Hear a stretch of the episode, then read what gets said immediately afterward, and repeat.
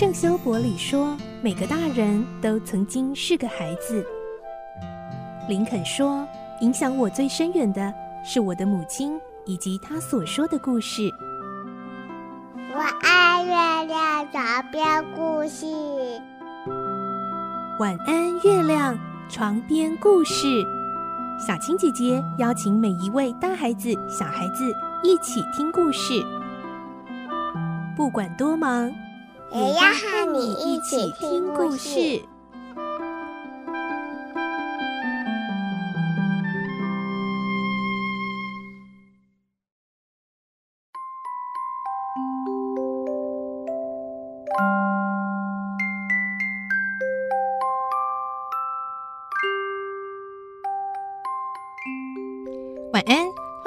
和我们一起听故事。我是小青姐姐。这个星期我们继续来听《所罗门王的宝藏》的故事。今天是第九集。我们的故事内容是改编自东方出版社《世界少年文学必读经典六十》《所罗门王的宝藏》同名书籍。上个星期我们听到亨利男爵他们的探险队伍已经出发，在经过森林的时候，古特上校露了一手打猎的本领。然后他们也参与了柯达缅猎大象的行动，但是古特上校被一头受伤的大象追赶，命在旦夕。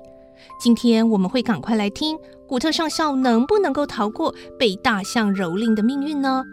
还有今天我们也会听到自愿加入探险队的青年文保博，他向亨利男爵提了一些疑问，到底他加入探险队有什么目的呢？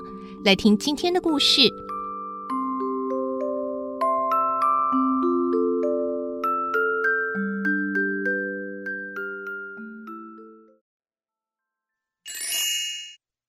所罗门王的宝藏》第九集：神秘的文保博。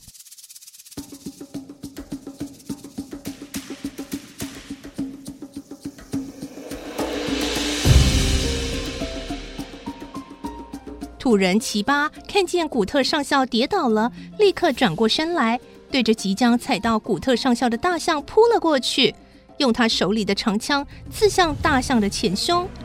大象被刺了以后，更加凶暴，接连发出几声吼叫，就用它长长的鼻子把奇巴卷起来，举得很高很高，再重重的摔下来，然后又用它的脚踩。克达缅和亨利男爵看到大象这样凶暴，真的有些吓呆了。这时，两个人赶快举起枪，连射了四枪。那头大象才倒了下去，正好压在奇巴的身上。古特上校爬了起来，看见牺牲性命救他的奇巴，现在已经死在大象的身子底下，急忙跑过去，摸着奇巴的尸体，哭了起来。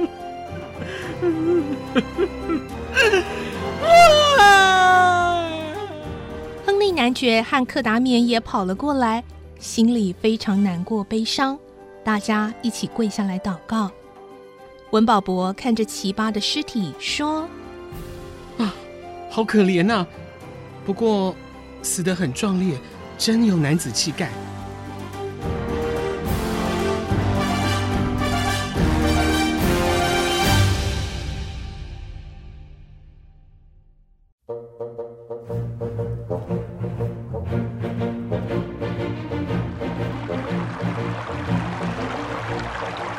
自从忠心耿耿的奇巴死了以后，大家心里闷闷不乐地离开了那座森林，又经过好多困难的路程，终于到达卢坎可河和加尔奎河的交汇处，这就是横越杀人沙漠的起点。从这里就要开始向神秘的国度探险了。在土人搭帐篷的时候，柯达缅请亨利男爵和古特上校走到高岗上，向四周眺望，然后指着遥遥无际的沙漠说：“这就是地图上所说的那片沙漠。”亨利男爵和古特上校看到起起伏伏、像海浪似的大沙漠，心里升起无限的感触。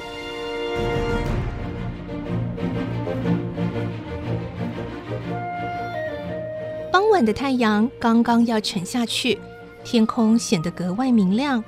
紫色的斯里曼山脉像一道眉毛，横在地平线的尽头。那就是充满了神秘传说的斯里曼山。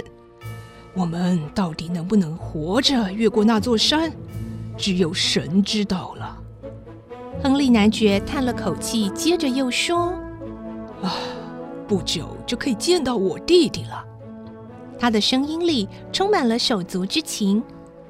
柯达冕和古特上校对亨利男爵非常同情，正想安慰他的时候，文保博突然走过来，用手里的枪指着山说。您一定要到那座山里去吗？是的。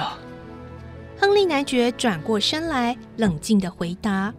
而文保博接着慢慢的说：“这片沙漠很宽阔，根本没有水，而且山很高，雪也积得很深，又没有道路。山那边究竟有什么，谁也不知道。你们为什么还要到那边去呢？到底是为了什么呢？”他这些问话与他做仆人的身份。很不搭衬，柯达免觉得有些不高兴。不过亨利男爵胸襟阔达，并不在意，立刻告诉他：“我弟弟到那边去了，我想去找他。”文保博点点头说：“嗯，我也听人家说有这么一个人领着杰姆去了，至今还没回来，所以我才要去找他。不过太远了。”而且这次旅行很艰苦，很危险。文保博看着亨利男爵，好像在试探他。不管多么危险，只要我们决心要去，不会不成功的。文保博，不管沙漠怎么难走，只要为了兄弟，有牺牲精神，绝对可以走过去的。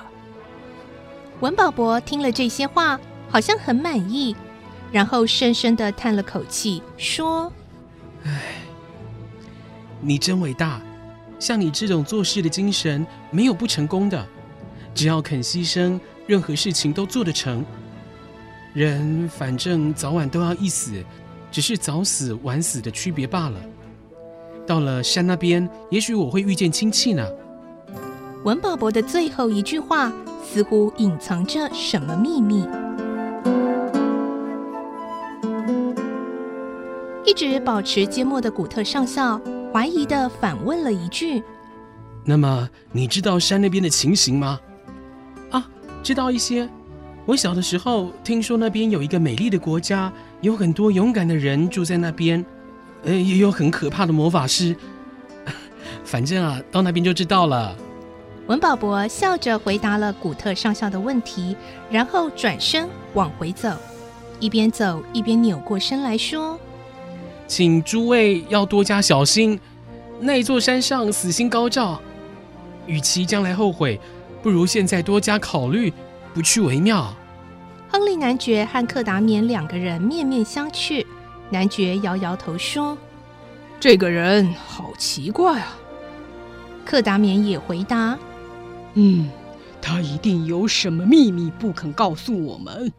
反正这次是探险。”不一定要太相信土人所说的话。和土人在一起生活多年的克达缅，并没有注意文保博所说的话，而文保博所说的话，究竟蕴含着什么意义呢？